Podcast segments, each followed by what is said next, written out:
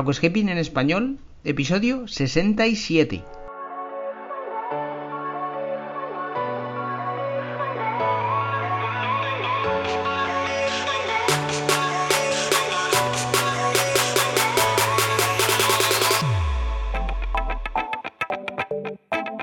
Muy buenos días a todos y bienvenidos a Aquascaping en español, el podcast de Nascapers para todos aquellos apasionados al paisajismo acuático que queréis llevar vuestro acuario a un nivel superior. Como todas las semanas, contigo, Albert Escribuela. Muy buena gente, ¿cómo estamos ahí en vuestras posiciones? Perfecto, sí, os veo, os veo, os veo. Estáis ahí con las orejas más tiesas que tiesas.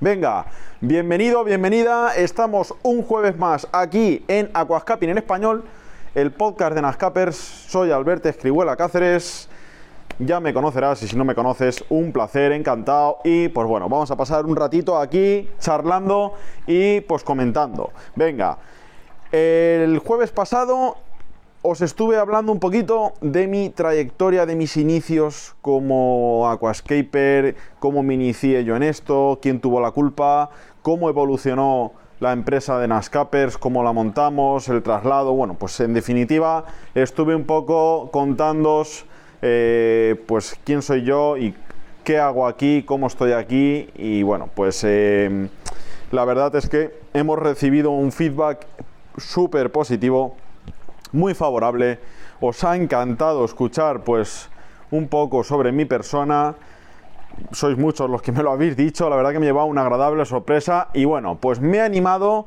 y seguimos, seguimos, seguimos, proseguimos en el contenido este un poquito más personal y vamos a hablar hoy un, poco de la aparición del aquascaping como disciplina de la acuariofilia, como la versión 2.0 de la acuariofilia en pues eh, todo esto de los acuarios y demás, ya que la evolución en todo este campo ha sido muy muy bestia, más o menos desde el año 2014 hasta la fecha, hasta 2022 que nos encontramos ya en su recta final. Pues bien, yo pues eh, he tenido el gran privilegio, la gran suerte que he sido pues eh, una de las personas primerizas en el tema de aquascaping en el año 2008, 2007, incluso me atrevería a decir que en 2006 ya empecé yo a confeccionar paisajes acuáticos. En cuanto al aquascaping hay que decir que todo este concepto de la evolución de la acuariofilia eh, es originario de Japón, 100% de Japón. Concretamente de la persona, maestro, fundador, sensei, llámalo como quieras, que por desgracia ya no se encuentra entre nosotros, que pues como bien sabrás es Takashi Amano. Él ha sido el encargado de meternos en la sangre todo esto con el transcurso de los años y sobre todo de su apasionada y su gran filosofía de marca Aqua Design a mano de Ada, que por si no lo sabes y te lo digo, te adelanto que fue una tienda de aquascaping en una pedanía de carretera en Japón y ahí es como comenzó Takashi Amano con la familia en el negocio familiar a avanzar en todo esto. Él fue el que comenzó a sacar pues eh, ciertos productos, muy poquitos productos Comenzó de manera muy em, local allí en, Japón, en Niigata, y pues poco a poco fue expandiendo el concepto esto, esto del aquascaping. El aquascaping no es otra cosa que la fusión entre la robustez de la naturaleza, rocas y troncos y sustratos, con el minimalismo, la delicadeza del cristal, acuario, pipas de cristal, difusores, CO2 y es la fusión de ambas cosas la que confeccionan el aquascaping con la connotación de que el pez es secundario donde la parte más eh, fundamental está basada en la decoración, el hard y las plantas, ¿de acuerdo? O sea, es eh, las diferencias más Em, grandes entre la acuariofilia clásica y el aquascaping vienen en sobre todo la confección del hard, la continuidad de materiales unos tras otros a la hora de confección, ya que la acuariofilia son más bien eh, muchos peces, acuario comunitario y pues eh, plantas vallisnerias, espadas amazónicas, cabombas y lo clásico, ¿no? Entonces el aquascaping es pues planta tapizante, roturas con playas de arena, rocas que confeccionan pues un trozo de, montaña de ladera, de, playa, de cortado, de cala, de mar, pues bueno, es eh, la diferencia entre una cosa y otra. Entonces el aquascaping a mí me gusta mucho llevármelo al terreno de la acuariofilia versionada en 2.0, la mejora. Entonces, al principio, en el año 2005, 2006, 2007, pues es desde Japón donde ya nos empiezan, sobre todo en fotos, en revistas, en publicaciones. Ahí no había digitalmente todavía ni Instagram, ni YouTube estaba tan desarrollado como ahora, ni Facebook estaba eh, en auge. Pues bueno, pues eh, empezábamos a ver en revistas acuarios tapizados con unos verdes exuberantes que nos quitaban los sentidos. Era eh, impresionante ver pues cómo se podía hacer esto debajo de un acuario, Tampoco estábamos muy adentrados en el tema del CO2.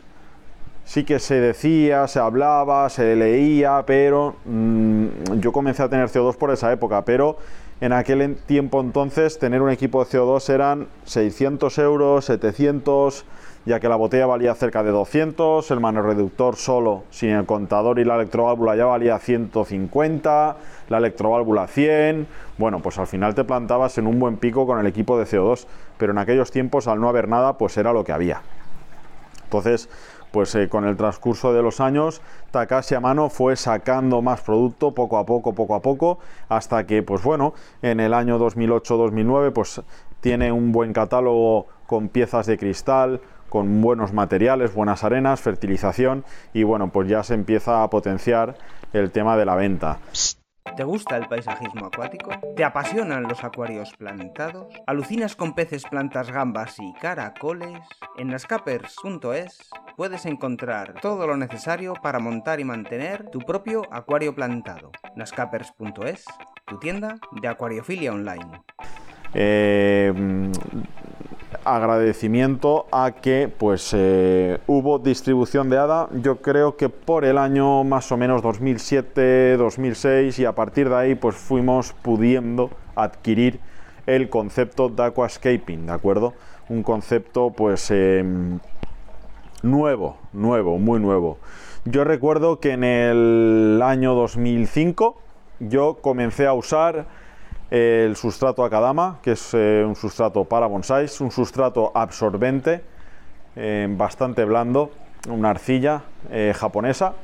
Y pues bueno, hasta que lo saturabas eran todo problemas en el agua y en la nutrición de las plantas. Pero claro, una vez tuvimos ya el primer Amazonia aquí de Hada, pues todo fue muchísimo más fácil. Pero os tengo que comentar que yo comencé en blanco completamente. Yo no sabía nada prácticamente de la ejecución de los materiales de ADA.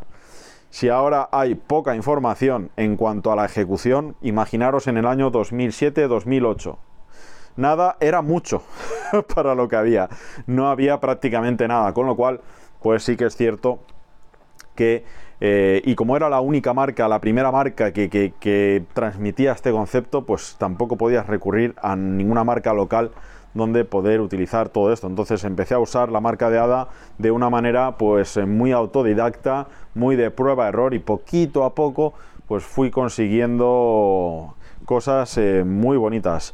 Recuerdo que en el 2007 conseguí mi primer tapizado de Cuba y yo creo que el primer tapizado de Cuba que se vio en España, la verdad. Y pues bueno, eh, ver la cuba completamente con un manto y con un espesor era algo muy llamativo. De hecho, venía, yo ahí no era ni profesional, era aficionado. Venía muchísima gente, muchísimos amigos que teníamos de afición a casa y se quedaban impresionados, ya que era algo único, muy único. Y bueno, pues eh, en el transcurso de la década del 2000 al 2010, pues eh, mm, poquitas marcas se empezaban a tocar esto, pero conforme ya nos metíamos en la década del 2010 al 2020, pues aquí ya sí que ha habido un cambio, un cambio muy importante sí que hay muchas marcas que a rebufo de la de ADA, hay que decirlo, hay que ser sincero, pues han ido adquiriendo y sacando productos inspirándose siempre en Takashi a mano. ¿eh? Hay que ser honesto y realista que esto ha sido así, aunque sí que es cierto que a día de hoy nos encontramos ante una marca de ADA pues un poco aletargada y pues eh, muy congelada. A ver si es, espabilan un poco y despiertan porque pues han quedado un poco bloqueados. Pero bueno, ahora mismo la verdad es que nos encontramos con una gama de, y un eh, exceso, diría yo, de, oferta. Y la verdad es que pues eh, estamos ante muchas opciones, estamos ante un, campo de muchas opciones muchos productos muy buenos, por cierto, algunos de ellos. Hay marcas que han conseguido realizar un trabajo espectacular de desarrollo de productos y eh, pues bueno, la verdad es que, por ejemplo, la marca Chihiros pues ha obtenido un desarrollo, ha obtenido un producto con el tema de las pantallas de iluminación muy importante. Hay que valorar la, la, investigación, la tecnología y, pues eh, el facilitarnos un poquito el tema de, la iluminación y a un precio contenido. ¿eh? Entonces, pues eh, bueno, también es cierto que hay muchas marcas, como por ejemplo la marca Aquarrío, pues con la fertilización nueva, los sustratos, pues bueno, aquí ya pues eh, podéis ver como ya tenemos muchísima, muchísima mano de dónde tirar. Y la aquascaping ha evolucionado mucho. Tenemos gente muy importante, eh, influencers, youtubers, eh, George Farmer, por ejemplo, transmite mucho, Oliver Canot, Yuri Yuyayevs, es decir, gente que fomenta, gente que em, aporta mucho valor al tema del aquascaping y pues la verdad es que se forma, se forma una simbiosis, se forma una unión, un equipo pues entre marcas, tiendas, influencers, muy bueno, que nos ayuda a todos y pues sinceramente eh, ahora mismo pues, nos encontramos con muchísimas marcas que nos ofrecen productos muy buenos. Entonces la evolución del aquascaping en todos estos años, sobre todo del año 2013 al 2022 o incluso 2012-2022, 10 añitos, pues ha sido muy vertical, muy ascendente, con pico vertical y pues eh, tenemos mucha gama de dónde tirar. Entonces, eh, la verdad que es muy positiva la evolución. En su día solo se trabajaba con Roca Dragon y Sergio en el año 2009, 2008. Era muy complicado encontrar otro tipo de rocas. Ahora mismo, pues sinceramente, tenemos rocas eh, para aburrir de un montón de colores, de formas, rocas que suben dureza, rocas que no. Yo, por ejemplo, en mis instalaciones en mi tienda tenemos una, tenemos una barbaridad de rocas. Yo creo que estoy aquí ahora mismo enfrente de ellas, viéndolas, y me atrevería a decir, vamos a ver, no sé, voy a contar los cajones, pero 5, 10, 15, 20, 25... 30, bueno, yo qué sé, no sé, podemos tener perfectamente alrededor de 10.000 kilos de roca, sin exagerar, ¿eh? o sea, una barbaridad ahí, pues bueno, pues tienes donde elegir, eh, para gustos, eh, valorando tu esfuerzo de cambios de agua, de durezas, y bueno, pues sinceramente también quería comentaros en este hilo que mi viaje a Japón pues me abrió los ojos en el sentido de cómo estaba organizado esto en el sentido pues de materiales, de producto y pues eh, la verdad es que eh, en Europa y en países no asiáticos siempre hemos ido eh, por detrás de ellos evidentemente. Esto al ser una cosa que nace allí en Japón, en Asia, pues claro, evidentemente ellos llevan una delantera, ¿de acuerdo? O sea, el producto lo han tocado antes, que a nosotros, a nosotros nos ha costado más, más de llegar, o sea, es decir, cuando sale el producto en Japón, Asia, China, eh, Malasia, Singapur, Taiwán, Indonesia, Filipinas, bueno, pues es decir, todos esos países son los primeros en tenerlo de ADA, el concepto, y pues al cabo de los años después, pues empieza a llegar a Polonia, empieza a llegar a Alemania, empieza a llegar a Europa, poquito a poco, Brasil también empieza a tocarlo, después eh, primero los asiáticos, luego los europeos y luego sí que es cierto que eh, América, Latinoamérica, Estados Unidos, pues a posteriori pues también eh, empiezan también a tocar todo este concepto. Y pues bueno, yo me acuerdo, eh, tengo muchas anécdotas en Japón. Estuvimos, no sé, no, recuerdo los días, pero pueden ser que 22 días o, o 18 días, bueno, pues, pues algo más de medio mes. Y pues visitas tiendas, visitas la galería de Nigata. Yo me acuerdo que fuimos a una tienda en el que habían unas rocas Sergio, roca a mano, que eran increíbles. Hasta la fecha, hasta el 2014, yo aquí en España no había conseguido ver una calidad de roca tan alta como en Japón. Y pues me fui informando y resulta que las rocas muy, muy, muy buenas, súper buenas, se quedaban en territorio japonés. Ellos son muy inteligentes. Entonces, ¿qué pasa? Pues que nos era muy complicado el abastecimiento de material de calidad. O sea, aquí llegaba, empezaba a llegar material, pero no era ni por ensoñamiento lo que allí había. Entonces, pues evidentemente hemos ido siempre por detrás, aunque los mercados han crecido tanto, hay ahora importadores que pues eh, traen mucho material de muy buena calidad y ahora mismo sí que estamos en igualdad de condiciones en cuanto a calidad de materiales. Pero al principio sí que pues fue una cosa que me llamó mucho la atención en Japón y que vendían las rocas por calidades. Tú podías tener una roca muy regular al lado de otra espectacular y haber una diferencia trasladado a euros a lo mejor de 200 euros de una a otra. Y era por las calidades. Ahora mismo no sé cómo estará en Japón el asunto. Pero en su día, en la tienda que os digo, me imagino que era más general, no solo en esa tienda, se vendían las rocas por calidades, ya no por tamaños, ya no por peso, sino por calidades. Se clasificaban las texturizaciones, los veteados, las formas, el movimiento, la conicidad del material y se baremaba un precio y a partir de ahí iban rondando precios arriba abajo del material en función de la calidad técnica que reunía pues las rocas o troncos, ¿de acuerdo?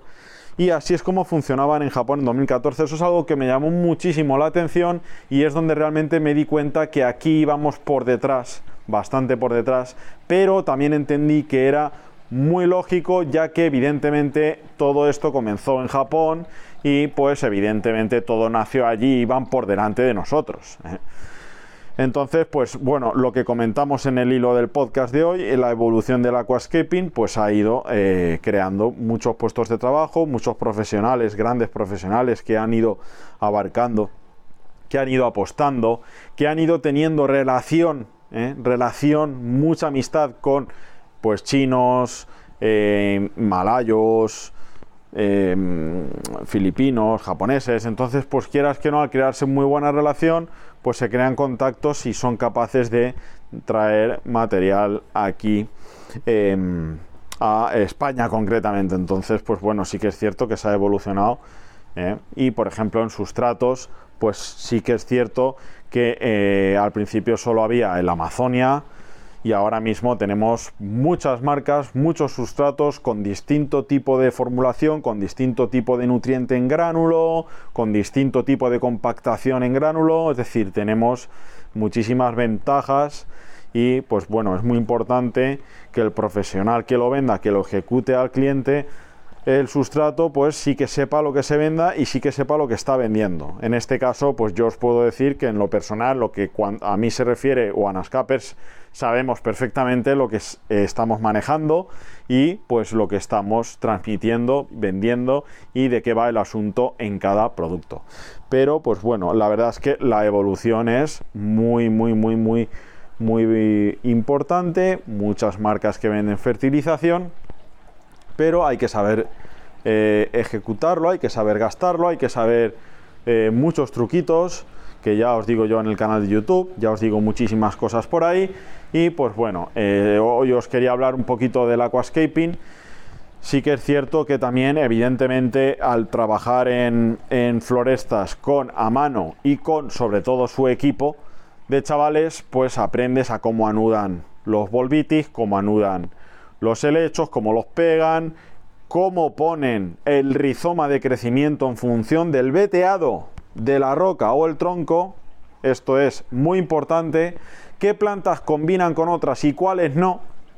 Súper importante. Ya no se trata de compatibilizar con dos plantas su tipo de crecimiento, sino su forma, su fisonomía, su textura, su nervio y su color.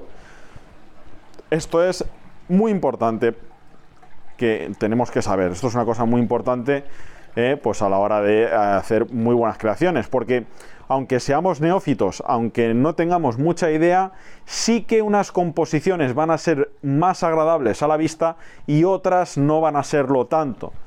Para esto no hay que ser un catedrático. ¿De acuerdo? Es como la combinación de dos colores.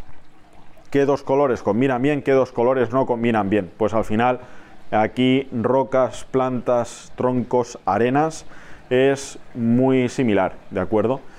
Entonces, pues eh, bueno, la, marca Aqua Design a mano ha ido evolucionando. Eh, la verdad es que eh, yo recuerdo un catálogo de arenas espectacular que tuvieron. Tenían tres o cuatro tipos de arenas, tenían cinco o seis tipos de gravas, se descatalogó, se simplificó al Aqua Gravel, Colorado y la Plata Sand. Por ejemplo, todas las pipas de cristal al principio existían dos o tres, ahora existen muchos más modelos. Em, eh, las rocas de japonesas también, la Yamaya, por ejemplo, una roca muy apta para acuarios con troncos. Es decir, la marca de Ada pues ha ido sacando producto, las luces, la Aquasky, la Aquasky Moon, la Aquasky RGB, la RGB, pero sí que es cierto que en de los últimos años hacia la fecha, pues eh, sí que es cierto que nos falta un plus, que nos han dejado un poquito abandonados. Pero bueno, esperamos que, sinceramente, confío mucho en ellos, confío mucho en, el equipo de ADA, lo confío mucho y les aprecio mucho. Y estoy convencido que, que nos van a sorprender próximamente con muchas cosas. Pero sí que es cierto que también tenemos muchas alternativas de mercado y que la evolución ha sido espectacular. Lo único malo es que son productos que son de distintas marcas y pues hay o alguien tiene que haberlos probado con que hagan una buena simbiosis. Y aquí es donde yo pues he indagado mucho, he mezclado mucho. Por ejemplo, por poneros un ejemplo, yo sé que a vosotros os mola el tema de los ejemplos. Por poneros un ejemplo, el volcano, el sustrato que se pone abajo como primera capa, el volcano de JBL con el Turmaline BC, el Clear Super y el Bacter 100 de ADA espolvoreado por encima, más el sustrato de Trópica es un Ferrari de combinación. Estamos ante una combinación de sustrato muy buena con tres elementos, tres capas, tres componentes de tres marcas distintas. Claro, esto pues para ofreceroslo pues me ha tocado indagar, probar, equivocarme durante mucho tiempo. Esto es una muy buena combinación, ¿de acuerdo? Otra, otra muy buena combinación tenemos el Aqualit de Hobby para poner abajo en lugar del volcano.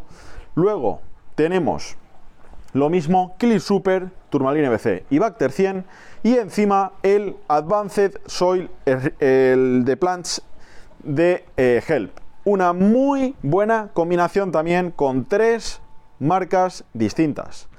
Luego a todo esto pues le incluimos las arenas de Wio, es decir, tenemos mucho recorrido hecho con muchas marcas, podemos hacer una buena sinergia entre muchas de ellas y pues esto es algo que el propio mercado me ha obligado a eh, adaptarme ya que pues eh, ante una marca que no lo aúna todo de una manera continua y constante pues eh, me ha tocado a mí buscar ciertas maneras de trabajar y pues bueno la verdad que muy contentos de que eh, confiéis en mi persona, de que confiéis en mi experiencia.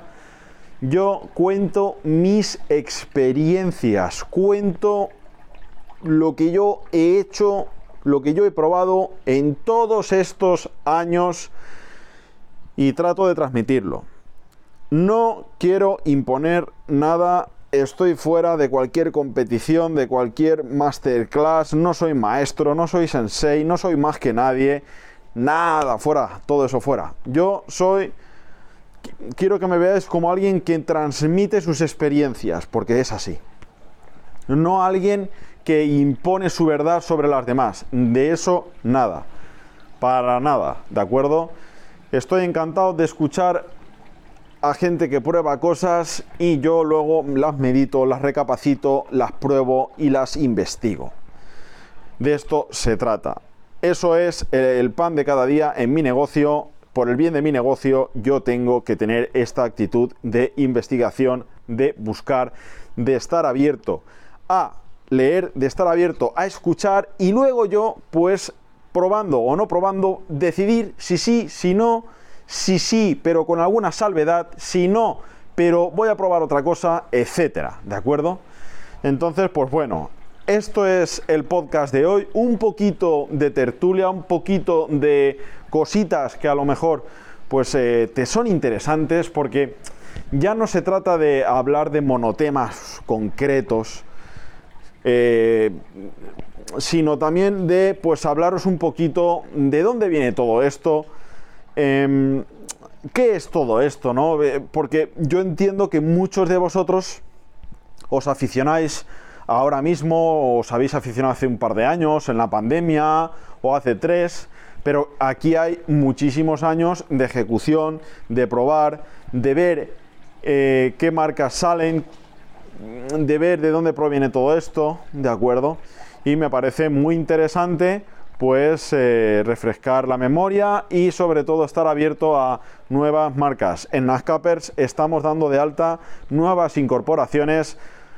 Yo llevo probando concretamente un par de productos dura. Un producto nuevo lo llevo probando dos meses y luego otro lo llevo probando una semana, ¿de acuerdo? Dejadme un tiempo más y ya os diré de qué se trata. Venga, vamos a dejarlo aquí, compañeros, compañeras. Gracias por las escuchas. Estamos alrededor de mil escuchas a la semana. Esto es una pasada. Esto es una pasada, muy agradecidos. No son temas mm, de habitual tertulia, son temas muy concretos, muy nicho. No todo el mundo tiene un acuario Em, eh, en su casa. Mira, ayer lo hablaba con un cliente amigo, eh, de Sergio Quizábal concretamente, ¿eh? Sergio, un saludo. Ayer lo comentábamos, ¿no? Por poner un ejemplo, em, ¿cuánta, cuánta, ¿cuántas personas tienen mascota, por ejemplo? Muchas. ¿Cuántas personas tienen un acuario en casa? Pues ya no tantas. Entonces, estamos muy agradecidos por que escuchéis el contenido y por la atención que nos dais porque eh, es algo tan concreto que no es fácil crecer, o sea, no, no es algo tan fácilmente escalable. Y muy agradecidos, eh, muy agradecidos. Y pues eh, bueno, he saludado a Sergio Guizábal, pero tenía un saludo pendiente a una persona que me parece una gran persona, muy buena oyente, muy fiel, me cae genial, Amparo Vila Soler, un saludo desde aquí, aunque nos veamos poco, pero me acuerdo de ti. Así que bueno, vamos a dejar el podcast de hoy aquí. Espero que te haya servido de mucho. Y si no, pues intentaré currármelo más al siguiente para que te sirva. Venga, no digo nada y lo digo todo. Nos escuchamos el, el siguiente jueves o martes, quién sabe. Un saludo. Y hasta aquí el episodio de hoy. Muchísimas gracias por todo, por vuestras valoraciones de 5 estrellas en iTunes, por vuestros me gusta y comentarios en iVoox, y por supuesto por suscribiros a este podcast. Ah, y por cierto, ahora en Spotify podéis calificar el podcast con 5 estrellas. No digo nada y lo digo todo. Nos escuchamos la semana que viene con mucho más Aquascaping en español.